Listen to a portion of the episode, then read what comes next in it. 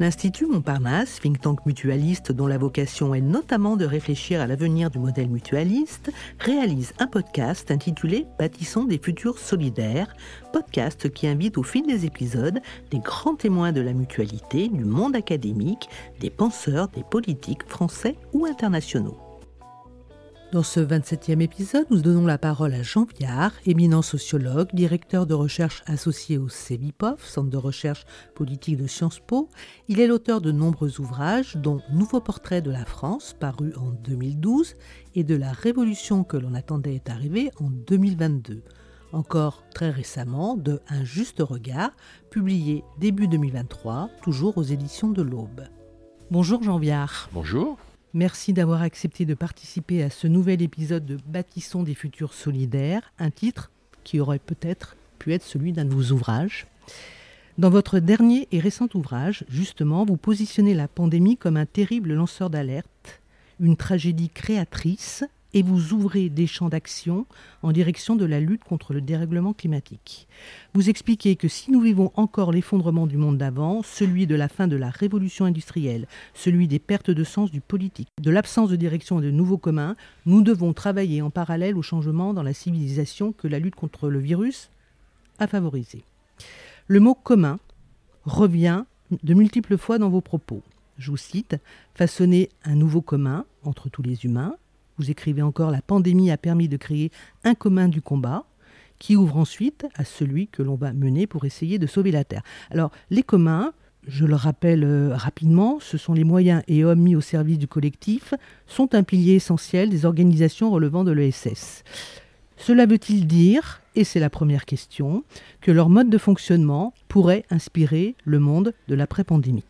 Quand j'utilise le mot, je l'utilise en pensant, on va dire, au substrat culturel de chaque société. C'est-à-dire que longtemps, on a été euh, en Occident dans des sociétés chrétiennes, avec des affrontements entre chrétiens et non chrétiens, chrétiens et juifs, chrétiens et musulmans, mais tout le monde était au fond d'accord sur ce commun qui était celui du monothéisme et qui définissait la culture, le rapport de la nature, de la surnature, etc. Et puis ensuite, avec la Révolution française, au fond, on a voulu séparer la société de, de ce monde-là, avec euh, l'ensemble des, phénomènes de rapport à la religion, etc. Euh, et au fond, on a petit à petit construit euh, l'idée du progrès, c'est-à-dire l'idée de s'arracher au passé, l'idée que le passé ne donnait pas de leçons au futur, et donc c'était pas les pères fondateurs qui définissaient les modes de vie, et on a construit l'idéologie du progrès qui a amené nos sociétés à augmenter l'espérance de vie, la technologie, l'éducation, etc. Et chaque fois, il y a des lieux d'affrontement. Dans l'idéologie du progrès, il y a un affrontement sur les partages des fruits du progrès. Mais on est d'accord sur le commun qui est le progrès. Bon. Et puis on arrive à un moment, depuis euh, peut-être le début du, 21e siècle, où au fond ce commun-là s'était défait. Quand on disait aux gens c'est un progrès, ils vous regardaient en disant un progrès de quoi? T'es sûr? C'est-à-dire que ça n'avait plus d'objectif. Un peu parce qu'on avait le sentiment d'avoir réalisé les objectifs qu'on avait faits. Le mouvement ouvrier était arrivé aux 60 ans à la retraite, aux 40 heures, aux conventions collectives. Ils ont été incapables d'avoir de nouvelles propositions parce que justement, il fallait changer. On n'allait pas demander la, retraite à 50 ans. Donc on sait quoi après? Bon, pour prendre ce, ce sujet. Et, et, le politique, au fond, est devenu gestionnaire de la réalité. Donc du coup, n'a plus donné de sens. Parce que l'art de la politique, c'est l'art de dessiner un avenir euh, aux gens et de leur dire, pour aller par là, il faut passer comme ça on va faire telle loi, tel règlement. Et s'il n'y a pas de futur, ça devient de la gestion. Ce que disait François Mitterrand quand il disait moi, il y aura que des comptables.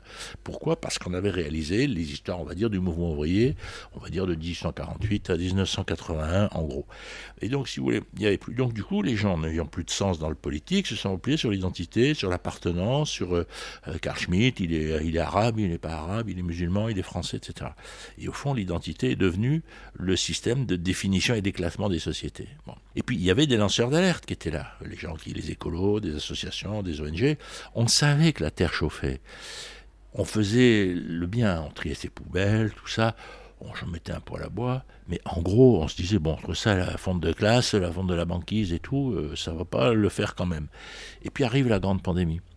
La grande pandémie, c'est le plus grand combat de l'humanité, de toute son histoire. C'est-à-dire 5 milliards d'hommes mènent le même combat dans la même direction, en étant informés les uns des autres. C'est la première fois qu'on le sait.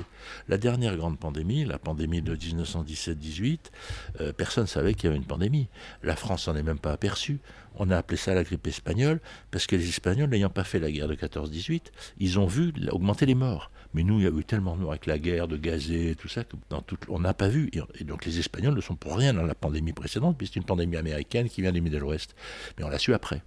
C'est pour nous, on ne savait pas qu'il y avait une pandémie. Comme euh, euh, Angelo ne savait pas d'où venait le choléra, ou comme Camus ne savait pas d'où venait la peste, si vous voulez. Donc, on n'est pas dans le même. On a travaillé ensemble, on s'est observé, on a remis la science au milieu du village et on a compris que Descartes avait perdu la partie, c'est-à-dire que l'homme n'est pas comme maître et possesseur de la nature. Et qu'effectivement, on est passé du moment où l'homme se fait des projets de développement et tire les sociétés avec ses projets, au moment où c'est la nature qui fait l'histoire. C'est-à-dire que la nature s'est engagée dans une bataille de déstructuration à cause de nos actions précédentes, qui ont été géniales. Hein. Ça a augmenté l'espérance de vie, etc. Je ne rejette pas ce qu'on a fait, mais les conséquences, on ne les a pas mesurées. Donc le 21e siècle, c'est le siècle de cette course où l'homme court après les changements de la nature. Évidemment, c'est complètement différent. C'est plus nous qui faisons les programmes politiques. On peut faire les programmes de comment on fait pour courir après. Mais on ne peut pas décider qu'on ne court pas après. Euh, le monde va réchauffer, il y aura des incendies, il y aura des inondations, il va y avoir des dizaines de millions de morts. Pour ça je dis c'est une guerre. Il y aura des morts, comme dans toutes les guerres. Mais dans une guerre, si on regarde que les morts, on arrête de faire la guerre. Si on a un but, par exemple, faire tomber le nazisme, ben, effectivement, on sait que, bon, très bien, on a tué 200 000 pilotes aériens, par exemple, dans les avions, mais les gens savaient et prenaient leurs risques parce qu'on avait besoin de casser le nazisme. Donc, on est dans la même situation. Donc, il ne faut pas regarder les victimes tout le temps. Il faut les solidarités, être respecté, comme il faut respecter les 20 millions de morts de la pandémie. Enfin, on ne sait pas, entre 10 et 30, on va dire.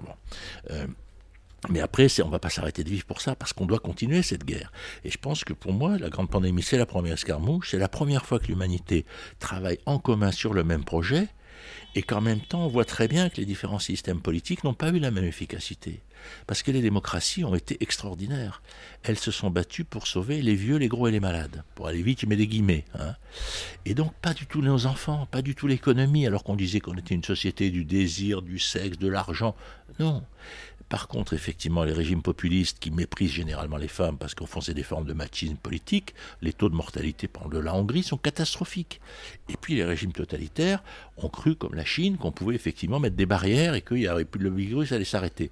Le résultat est évidemment consternant, mais la Chine n'a jamais vacciné les plus de 60 ans. Ils considéraient que ce qu'il fallait, c'était protéger les travailleurs productifs alors que nous, on a protégé les plus fragiles. Donc les valeurs humanistes sont apparues clairement comme étant le cœur du modèle démocratique, et ça c'est important parce qu'on ne l'avait pas vu comme ça, et tout le monde l'a vu, les Chinois l'ont vu, les Indiens, etc. Donc ça va infuser dans les sociétés. Mais surtout la question c'est de se dire, cette bataille qu'on a menée ensemble, elle a été d'abord culturelle, changement de mode de vie, acceptation des restrictions, etc. On a sauvé 300 millions, 200, 300 millions de personnes avec ces changements de gestes. Le vaccin, 20-30 millions de vies sauvées. Il faut avoir les chiffres dans la tête. Ça veut dire que ça nous donne ce que va être la guerre climatique, c'est-à-dire ça va être la même chose. Des changements culturels, des changements... Je ne dis pas qu'on va nous enfermer pendant 30 ans, ça ne serait pas amusant du tout. Mais c'est quand même ça dont il est question. C'est-à-dire on s'est rendu compte qu'on pouvait vivre différemment, les souvenirs qu'en ont les gens sont relativement positifs, paradoxalement. Parce que, prenez les couples, il y a un million de couples qui ont explosé en France, 10% en Chine. Mais ceux qui n'ont pas explosé, il y en a beaucoup qui ont réfléchi, il y en a, on voit très bien dans le rapport au travail, les gens se sont dit, mais quand même, c'était chouette d'être payé à pas travailler. Donc ça remet en question la question du travail, de l'exploitation, etc. On a créé un million d'emplois en France cette année. Pas que salariés. On a créé des entreprises partout. Plein de librairies, par exemple. Plein de gens qui travaillent le bois. Euh, plein de commerces de fromage. C'est-à-dire, on est en train de réorganiser la société sur une société du proche qui est à la fois une société locale et de livraison. C'est le couple local-livraison. La livraison, c'est Internet, euh, c'est évidemment Amazon, c'est la culture par Internet, c'est le télétravail, c'est le voyage, c'est tout ce qui fait que le local s'enrichit. On ne retourne pas au voyage de nos grands-parents. Donc c'est tout ça qui est en train de naître, si vous voulez. Et ça nous donne une force absolument extraordinaire. Pour ça que je dis qu'on a augmenté nos chances de gagner la guerre climatique. Je ne dis pas qu'on l'a gagné, on a augmenté nos chances. Et si on ne dit pas ça, si on ne dit pas qu'on va la gagner, les dames n'auront plus d'enfants. Quand on a 37% des jeunes filles diplômées qui disent qu'elles n'auront pas d'enfants, vous savez, c'est pas la peine de parler des retraites si on ne veut pas faire d'enfants, parce que quand on parle des retraites, c'est pour que les gamins nous les financent. Sinon, il faut dire aux gens d'arrêter tout de suite. Donc, cette incapacité à faire des enfants ne va pas arrêter d'augmenter si on ne dit pas qu'on va gagner la crise climatique. Et c'est pour ça qu'il ne faut pas laisser le monde intellectuel envahi par des discours de mort en disant on n'y arrivera pas, etc. Parce que sinon, ça va s'arrêter très vite. Comme Alors la Chine. justement, le monde intellectuel, les médias par ailleurs, ils ne tiennent pas tous, comme vous, un discours très positif. C'est même plutôt, c'est une périphrase que je fais là. Vous êtes le seul ou un des seuls ou c'est un nouveau mouvement que vous initiez?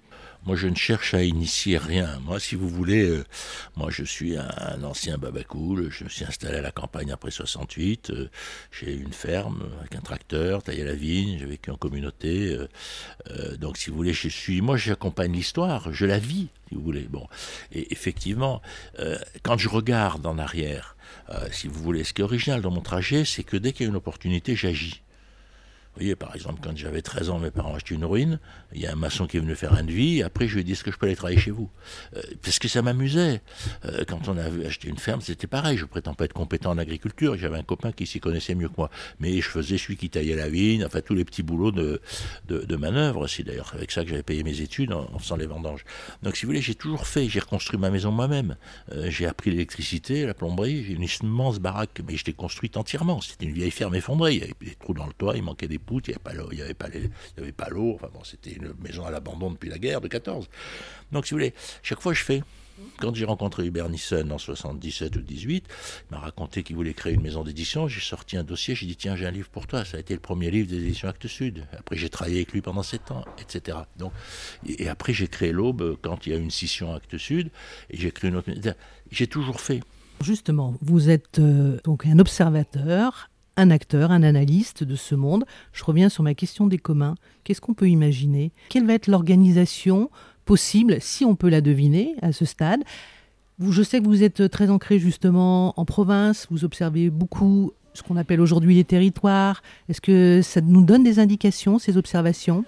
Mais vous savez, il y a un, un utopiste que j'aime beaucoup qui a été très oublié, c'est Ivan Kremniov. Ivan Kremniov, c'était le ministre agrarien de Lénine, qui n'était pas un communiste.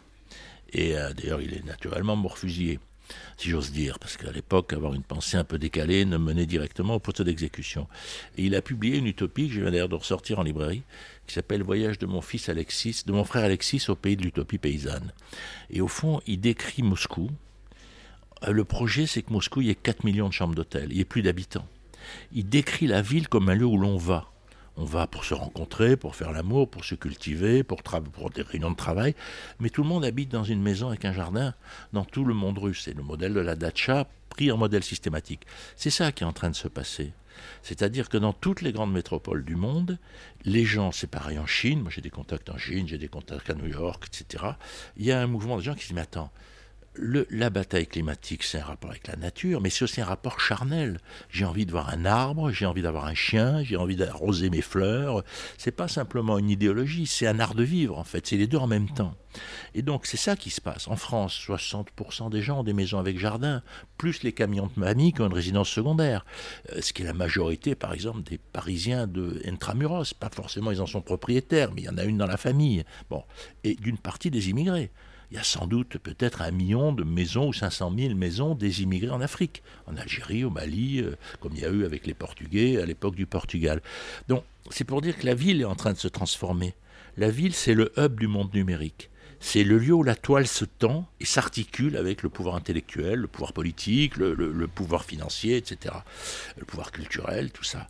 Mais ce hub, on n'est pas obligé d'y habiter. C'est ça qu'on a compris. Alors ça fait un moment qu'on l'avait compris. Paris perdait déjà 10 000 habitants par an depuis 5-6 ans. Vous voyez, la grande pandémie accélère. Et c'est ça qu'il faut bien comprendre, c'est que le rapport au territoire change fondamentalement parce qu'on a envie de ce rapport à la nature. En même temps, ce rapport à la nature, il est inscrit dans un commun de proximité, ce que j'appelle la renaissance du proche. C'est-à-dire qu'effectivement, les gens se replient sur le proche dans les deux termes. D'une part, pendant la pandémie, on a enlevé un certain nombre d'amis un peu inutiles, de bijoux de réunion au travail, au bureau, au fond, on n'avait pas tellement envie de s'embrasser, etc. Donc, et on s'est concentré sur les proches familiaux, mais pas tous, ceux qu'on aimait bien, les proches très amicaux. Et au fond, on a reconstruit un lien privé du proche. Et forcément, on a reconstruit un proche territorial. De toute façon, on n'avait pas le droit d'aller très loin. On se prêtait les chiens, je vous rappelle, pour pouvoir les promener un peu plus loin. Et donc, on a retrouvé ça. Et donc, ça a accéléré cette construction du proche. Mais le proche, c'est un territoire ouvert. Ce n'est pas le retour au village endogamique, c'est pas le refus de l'immigré, euh, c'est pas la ville du quart d'heure qui est très souvent l'expression me gêne. Moi qui suis marseillais, je sais ce que c'est que la ville du quart d'heure. Ça veut dire qu'on va pas dans les quartiers nord, faut dire les choses comme elles sont. Parce que j'ai jamais vu les mecs des quartiers nord descendre à bicyclette. On est très très loin de voir les immigrés faire du vélo c'est un autre imaginaire pour eux parce qu'ils n'ont pas de voiture. Donc le vélo, c'est un substitut à l'absence de voiture, alors que nous, c'est un plus. Donc c'est pas la même chose. Donc c'est ça qui se bouscule, si vous voulez. C'est-à-dire, au fond, le monde est numérisé. La grande pandémie a fait du numérique le premier lien entre les hommes. Avant la grande pandémie, depuis la dernière guerre, c'était le pétrole. Pour aller voir quelqu'un, on dépensait de l'essence. Avant, on marchait à pied ou à cheval, ou en train d'ailleurs. Le train est arrivé bien avant l'automobile.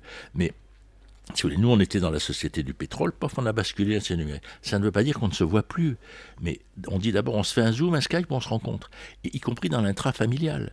Les rapports entre les générations, ont été gérés par le numérique pendant la pandémie. Les vieux savent peut-être pas faire marcher un ordinateur, mais ils savent aller sur Skype pour parler avec leurs petits-enfants. Donc si vous voulez, les échanges intrafamiliaux, le monde du travail, le monde de la culture sont complètement numérisés. C'est ça qui bouscule la société. Mais après, on a besoin de territoire. On a besoin de sortir dans la rue, de connaître les gens, les gens à la sortie du collège, on a besoin, on leur dit bonjour, etc. On sait ce qu'ils font, etc. Donc c'est ça aussi l'intérêt du télétravail. C'est que d'un coup, vous avez 25 à 30% des gens qui, disons, travaillent à deux endroits, autour de leur maison et dans leur entreprise. Mais ça veut dire qu'autour de leur maison, ils vont aller au tiers-lieu, ils vont aller au coworking, les autres vont savoir ce qu'ils font, et donc le boulanger, il va savoir que vous, vous travaillez à la Banque de France ou que vous êtes journaliste, parce que dans le lieu de coworking, peut-être c'est pour ça qu'il faudrait mélanger avec les maisons des services publics, c'est en gros le lieu où le numérique s'ouvre sur le territoire. Mais on a tous besoin du numérique, les uns pour faire leurs impôts, les autres pour travailler, les jeunes pour créer une start-up, etc. Il faut créer 20 ou 25 000 maisons du numérique, c'est ça les tiers-lieux. Vous voyez là encore, je suis un sociologue expérimental, j'ai investi dans un tiers-lieu. On était dans un café en Bretagne, j'ai des intérêts en Bretagne, et on discutait, il y avait un hôtel à vendre sur la place de Pont-l'Abbé. Et on s'est dit si on l'achetait? Et on en a fait un tiers-lieu magnifique. Et il y a, euh, une dizaine de bureaux, une trentaine de places pour travailler, il y a des salles de conférence, et un potager. On a tous mis 5000 euros sur la table. On est 129 maintenant.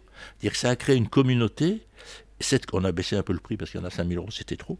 Et cette communauté, elle est aussi une communauté de compétences. Quand il y a une entreprise qui a un projet, à la limite, vous voyez, il y a la patronne du salon de l'agriculture, il y a des gens comme moi, il y a des spécialistes belges de l'aménagement, etc. On, devient un intellectuel collectif, comme on disait à une certaine époque, qui du coup devient opérationnel sur des projets. Et indépendamment du politique. Au début, les politiques, ils ne comprenaient pas. Ils disaient, attends, c'est 129 mecs là qui font un truc, ils, ont un grand bâtiment qu'ils ont restauré, etc. Ils ne voyaient que directement qu'on allait passer à l'hôtel de ville. Puis ils ont compris que ça ne nous intéressait pas du tout. Mais on crée du lien, on crée de la société, on dynamise le proche avec des gens dont un tiers sont des touristes qui viennent en vacances, mais donc ils sont très contents de mettre un peu d'argent parce que ça les dédouane, je dirais, d'avoir une résidence secondaire. Euh, voilà.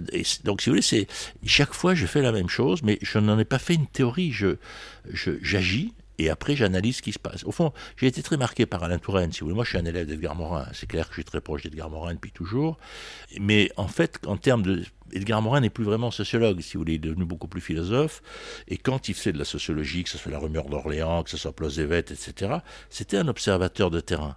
Euh, Touraine était assez proche en réalité, très différent du monde de Bourdieu, qui était un monde très méthodologique, qui a ses atouts, hein, c'est pas le débat, mais c'est pas ma culture. Et donc, si vous voulez, au fond, j'ai toujours fait ça, c'est-à-dire agir, observer l'action, voir ce qu'elle fonctionne et communiquer les résultats. C'est ça mon fonctionnement. Donc, vous me demandez qu'est-ce qu'il y a comme commun. Euh, moi, je suis pas un modèle, je suis pas le seul à avoir cette vision. Vous avez des économistes comme De Sertine, vous avez euh, regardé le rôle des grandes fondations comme Terra Nova, euh, comme tout Jean Jaurès il y, a dans la nouvelle génération de, de, chercheurs, euh, de chercheurs ou de, qui sont d'ailleurs dans la recherche, dans la com et dans le conseil.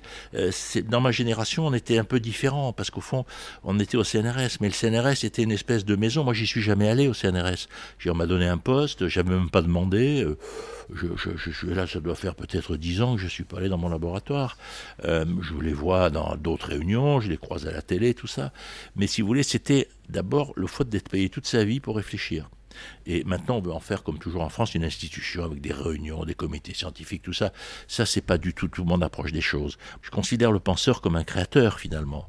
Et après, moi, je parle de par à peu près 2 millions de personnes par semaine dans les médias, puisque j'ai des chroniques à France Info, tout ça. Je fais en moyenne une conférence par semaine, je fais une cinquantaine de conférences par an. Je conseille beaucoup de décideurs privés ou publics, qui m'est souvent reproché, parce que je conseille aussi bien les grandes entreprises. On me dit, mais tu es sociologue, pourquoi tu vois les grandes entreprises? Dans l'Express, remarque, l'autre jour, il me dit ça. Je dis, mais mais vous êtes incroyable, les entreprises, c'est le cœur du lien social. Donc évidemment, je conseille les entreprises, qu'elles soient mutualistes, pas mutualistes, etc. Après, j'ai mes préférences euh, sentimentales, on va dire. Mais qu'est-ce qui crée la société, qu'est-ce qui crée l'emploi, c'est les entreprises. Alors j'ai une question qui me semble faire bien le lien avec ce que vous avez dit, c'est-à-dire cette nécessité du faire et du résultat par rapport à ces actions. Alors ma question est la suivante. Et vous le dites d'ailleurs dans votre dernier ouvrage, Le monde a changé, il est moins basé sur le devoir. Mais la solidarité est toujours présente. On la voit émerger, se manifester régulièrement. Du coup, le levier d'action pour des structures dont les modalités de fonctionnement sont basées sur la solidarité, celle dont on se parle depuis tout à l'heure, ne doivent-elles pas être axées davantage sur les résultats plutôt que sur la philosophie? Oui, c'est une bonne question, parce que si vous voulez, moi je, suis très près le mouvement coopératif depuis très longtemps. Normal, temps du monde agricole, c'est clair que les coopératives, c'est un objet important. Ils m'aiment bien, ils m'invitent. C'est pareil, le Crédit Agricole, j'interviens 5-6 fois par an, d'autres banques, enfin bon. Le, discours qui est tenu me laisse un peu perplexe, moi, que je suis dans la banque à côté de chez moi. Euh, il se trouve que c'est une euh, banque mutualiste, mais ça n'aurait pas été une banque mutualiste. Euh, ma compagne est à la BNP, donc je veux dire simplement c'était à côté de chez elle. je pense qu'il y a beaucoup, si vous voulez, ce qui a fait le sens de ces constructions au XIXe siècle, au fond, pour l'usager, ça n'existe pas tellement. Je trouve qu'on fait beaucoup de discours là-dessus. En même temps, c'est sympathique parce que je pense que l'économie sociale et solidaire est au cœur des sociétés, que c'est un vrai champ de développement, etc. Mais vous savez, les petites entreprises aussi. Euh, moi qui suis toujours un, j'ai toujours été entrepreneur, hein, puisque j'étais secrétaire général d'Actes Sud, ça doit être en 78, et je suis PDG depuis 35 ans d'une petite entreprise. J'ai 10 salariés, je fais 120 livres par an, etc. Mais bon, euh, ce qui compte, c'est une équipe. Je veux dire, en plus, l'idée que les entreprises, euh, si vous voulez, cette espèce d'opposition entre entreprises et non-entreprises me laisse perplexe. Et quand vous partez dans l'autre sens, de l'opinion publique, vous demandez aux gens, il y a une étude de Jean Jaurès il y a deux ans qui a été faite là-dessus, qu'est-ce qui symbolise pour vous la République? Les gens vous disent d'abord une école, bâtiment marqué école, après un bâtiment marqué mairie, et après l'entreprise. Parce que ce qu'ils voient dans leur ville, dans leur rue, c'est euh, chaussons, c'est... Euh, voilà, ça, c'est ils savent qu'il y a des copains qui y travaillent, ils y ont travaillé, leurs parents y ont travaillé. Donc au fond, c'est un peu la maison commune du travail, si on peut dire. Et le statut juridique, à qui ça appartient? Les discours qu'on entend aujourd'hui en disant celui-là il pèse 160 milliards. Non, c'est ces entreprises qui payent 160 milliards. D'ailleurs, s'il fait faillite, moi j'ai fait faillite une fois, je sais très bien que du jour au lendemain ça ne vaut plus rien. Ce que ne comprennent pas les gens, on croit que c'est des sous cachés dans une banque. Euh, non, à part que les gens. Donc, si vous voulez, je pense que l'entreprise est au cœur des sociétés, mais son statut juridique n'est pas forcément central. Après, le droit doit le réguler. Le problème du droit, le problème des impôts, du fiscal, etc., bien entendu. Mais donc, la question, vous savez, la question, elle est simple. J'ai beaucoup fréquenté les pays communistes. J'étais l'éditeur de Vaclav Havel, j'étais l'éditeur de Gao Xingkang, le prix Nobel de littérature chinoise, etc. Ce monde de la dissidence. Au fond, qu'est-ce qu'on a appris du siècle précédent? On a appris que la démocratie, c'est un équilibre entre les forces économiques et les forces politiques. Quand le politique domine, on va vers le totalitarisme. Quand l'économique domine, on va vers le fascisme. Donc comment on maintient cet équilibre?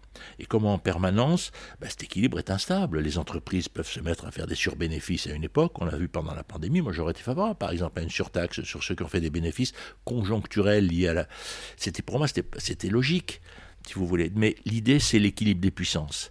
Et donc la question, c'est de protéger cet équilibre des puissances. Et je pense que l'économie sociale et solidaire, de ce point de vue-là, est intéressant parce qu'effectivement, elle n'a pas comme objectif le profit.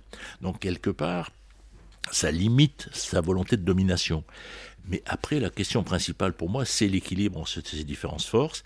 Et une chose qui est essentielle, c'est que le rapport au travail a complètement changé. Tant qu'on, vous savez, après, on était dans des sociétés agraires. Dans les sociétés agraires, d'abord, elles étaient religieuses. Et puis, effectivement, il y a des moments intenses de ramassage, où d'ailleurs on arrêtait les écoles pour que les enseignants, les enfants, tout le monde aille ramasser, en gros du lever au coucher du soleil toute une autre société. Bon, et puis après, ce modèle s'est défait, on a inventé l'usine. On a inventé l'usine, euh, tous les travaux de Le Goff sur le temps, la ville, le clocher, etc. Mais aussi une organisation du lien social, qui a au fond triomphé dans le Fordisme, qui est au fond le modèle industriel à l'état pur. Ce modèle industriel est devenu le modèle collectif. On l'a trouvé dans la famille, le rôle du père, du patriarche, de la politique, etc.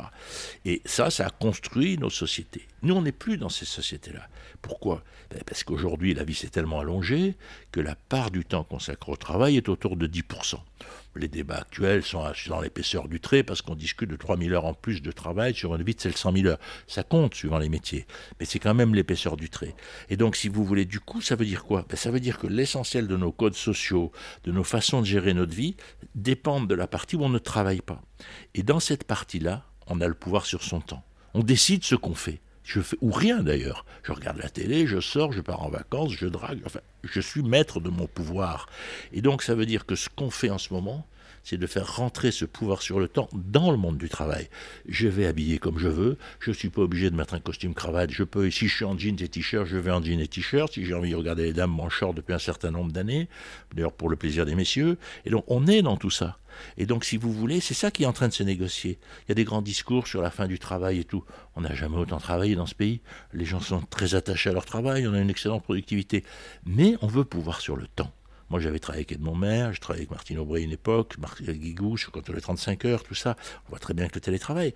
Simplement, la question, c'est pas le nombre d'heures mon travail qui compte, c'est quand je décide de ne pas travailler quand vous faites une journée de 8 heures, qu'elle fasse 9 heures, au fond, qu'est-ce que ça change de fondamental? Par contre, le lendemain, si vous allez avec votre gamin au match de foot, ça, ça a de la valeur. Et on l'a d'ailleurs très bien vu parce que moi j'avais travaillé quand les 35 heures ont été mis en place. Elisabeth Guigou m'avait fait suivre les dossiers. Elle était ministre du Travail. J'avais vu ça avec les grands syndicats, etc.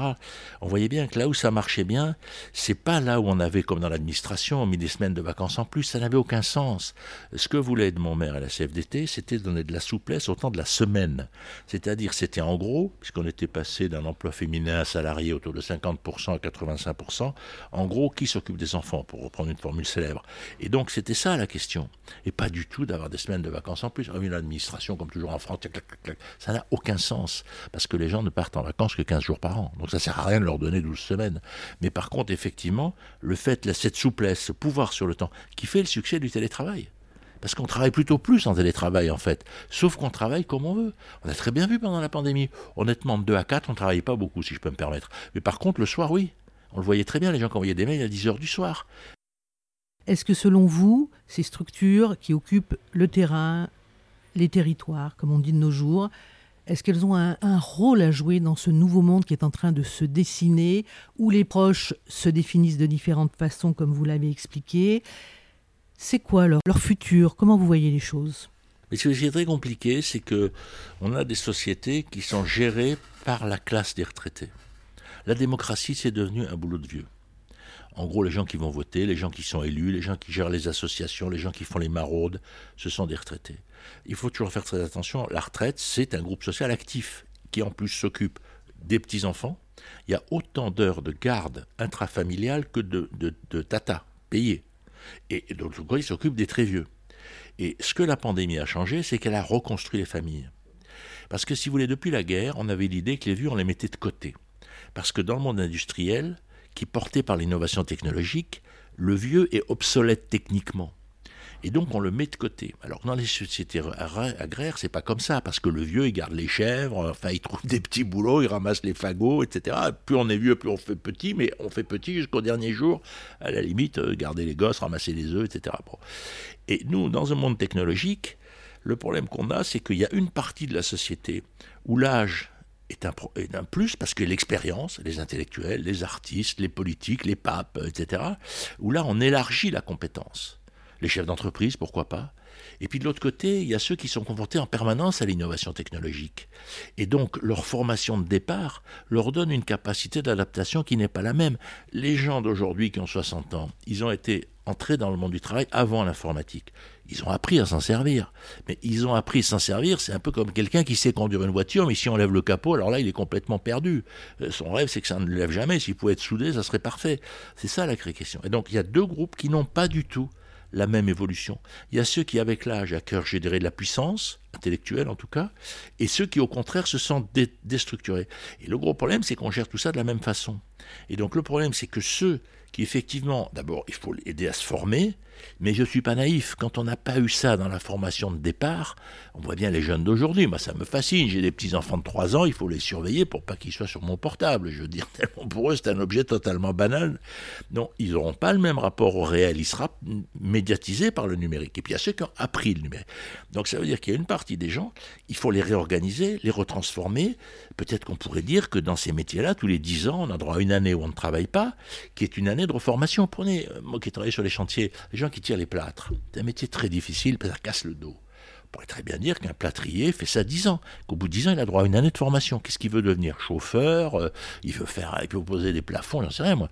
Euh, mais qu'on considère qu'il a une année payée, surtout qu'en général, il n'a pas utilisé, j'allais dire, son crédit formation au départ, parce qu'il il a commencé, euh, même pas toujours avec un CAP ou un BTS. Donc, si vous voulez, la question, c'est de ça, c'est de penser différemment ces différentes choses. Et c'est ça qui est devant nous. Vous savez, le grand problème, c'est que depuis qu'on a réalisé les revendications de 1848, depuis qu'on a réalisé euh, les conventions collectives, les 40 heures, puis après euh, les congés payés et les vacances, mais faites attention, le temps libre n'a jamais été une revendication populaire. On ne revendique pas ce qu'on ne connaît pas. On revendiquait de travailler moins, on revendiquait de ne pas travailler le week-end, on revendiquait d'être protégé, mais les vacances et la retraite n'étaient pas revendiquées. Michel Perrault expliquait ça très bien l'autre jour. Pour les gens, la retraite n'avait pas de sens, parce qu'en gros, jusqu'au dernier jour, on bricolait, puis un jour, on mourait. Bon. Et donc l'idée de la retraite, c'est une idée d'élite sociale. C'est exactement comme les vacances. Les vacances, c'est la 36e. Dans le programme du Front populaire, ça a été rajouté dans la 36e position. Mais les communistes, en fait, n'en voulaient pas. Parce que dans le monde ouvrier, il n'y avait pas de revendication. En France, on a voté les congés payants, le cartel des gauches en 1925 mais ça n'a pas été appliqué, il n'y a pas une seule manifestation. Parce que pour les gens, le temps libre, c'était la maladie ou le chômage. Il n'y avait pas d'autre façon de penser le temps. C'est ça qu'il faut se dire. Le temps, c'est aussi dur que l'architecture. Ça se construit. Maintenant, on a construit la retraite et on a construit les vacances. C'est du béton, c'est aussi solide que, que, du. Donc maintenant qu'on a construit ça, comment est-ce qu'on n'en pas qu'on en sort? Comment on le dépasse? C'est-à-dire, comme on dit, on a acquis ce que le mouvement ouvrier voulait, c'est d'excellentes victoires. Et c'est quoi après? Ben Après, c'est se battre, pour vivre plus longtemps, en bonne santé, et tous ensemble. Donc comment est-ce qu'effectivement on se bat pour en bonne santé et tous ensemble et plus longtemps?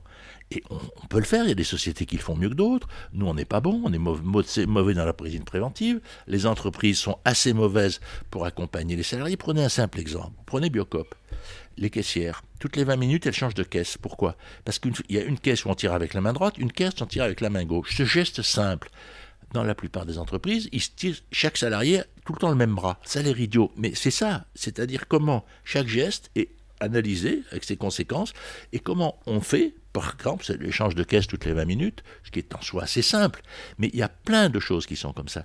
Et donc, il faut donner comme objectif l'égalité de la vie longue. Ça, c'est un vrai objectif. Et à ce moment-là, on peut faire des batailles politiques. Parce que sinon, regardez ces gens qui vous disent Ah, il faut rester à 60 ans. Non, mais c'est pas parce qu'on a trouvé ça il y, a un moment. C'est absurde, puisqu'on a gagné 9 ans d'espérance de vie pour les garçons et 6 ans pour les filles. Donc, forcément, il faut bien financer.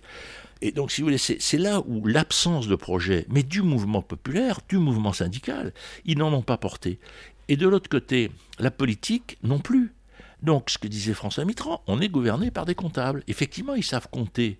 Mais le désir du politique, c'est-à-dire la projection dans la société de nos enfants, et donc la garantie qu'on va gagner la guerre climatique. Et on va souffrir pour la gagner. On souffre dans les guerres. On va pas dire aux gens, attends, ça va être génial. Si quelqu'un vous dit, ah, la guerre c'est chouette, on a tout ce qu'on veut, des filles, des garçons, des machins. Non, c'est pas vrai, c'est dur. Mais on gagne. Et si on ne mobilise pas les gens, et si le politique ne nous entraîne pas à gagner, ben on perd. Alors c'est ma dernière question, elle vient tout naturellement à la suite de ce que vous venez de dire. Dans votre ouvrage, donc euh, je, respecte votre vie privée, mais vous le dites, vous avez 13 petits-enfants. Est-ce que vous êtes confiant pour leur avenir après la pandémie? Ben, Si vous voulez, je, suis plus confiant qu'avant. Moi, je ne suis pas un naïf, je veux dire, on me présente souvent comme un optimiste. Je ne suis pas un optimiste, je pense que euh, soit on agit, soit on n'agit pas. Vous savez, il y a des gens qui disent qu'est-ce qui va se passer? Et il y en a d'autres qui se disent qu'est-ce que je peux faire? Ben, c'est une position face à la vie complètement différente. Moi, je suis dans qu'est-ce que je peux faire euh, Est-ce qu'on va le réussir? Je ne sais pas.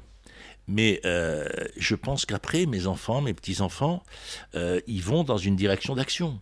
Et si vous voulez, et plus on a une direction d'action, plus on peut agir. après, peut-être que c'est un peu risqué parce que la partie n'est pas gagnée. Mais vous savez, la vague nataliste du baby-boom, elle n'a pas commencé après la victoire sur le nazisme, elle a commencé avant. C'est à partir de 1942 que les filles d'Europe ont augmenté le taux de natalité, aussi bien chez les nazis, chez les communistes, chez les démocrates. Parce qu'à un moment, le désir de vie qui est né dans les couples, mais beaucoup les femmes quand même, euh, il a submergé le désir de mort. Et donc le désir de vie, il doit naître quand le désir de mort est présent. Il ne faut pas dire attendez, on attend la paix pour faire des bébés. Mais non, parce que sinon on n'a pas le désir de paix. Toutes ces mamans qui ont commencé à faire des gosses aussi bien à Berlin qu'à Londres, qu'à Paris ou qu'à Moscou, elles ont pris un risque mais c'est elles qui ont porté la période d'après. Et donc il faut, c'est comme ça que fonctionne l'histoire. De même que les gens qui ont fait le programme du Conseil national de la résistance, ils l'ont fait avant le débarquement. Ils ont risqué d'être torturés, découpés en rondelles. Ils savaient même pas s'il y aurait le débarquement. Quand le débarquement est arrivé, ils avaient fait le programme qui a été suite 45. Donc ce n'est pas, on ne fait pas les choses les unes derrière les autres. Le désir d'agir va transformer la réalité. En ce moment, c'est pour ça l'autre jour j'ai fait conclure l'union patronale à Marseille à l'Opéra en leur disant faites des bébés. Mais c'est exactement la même logique. Merci beaucoup Jean Véard pour cet entretien. Constructif, optimiste peut-être, en tout cas qui, ouvre des voies et des perspectives. Merci infiniment. Merci. Je remercie aussi le café-restaurant Les Éditeurs qui nous a accueillis pour pouvoir réaliser cet entretien. Nous espérons que ce podcast vous a donné de nouvelles clés pour mieux comprendre et imaginer le monde d'aujourd'hui et de demain, inspiré peut-être du fonctionnement des organisations relevant de l'ESS. Ce podcast est à écouter et réécouter sur le site de l'Institut Montparnasse, sur celui de Podcasters Media, ainsi que sur toutes les plateformes d'écoute. À bientôt!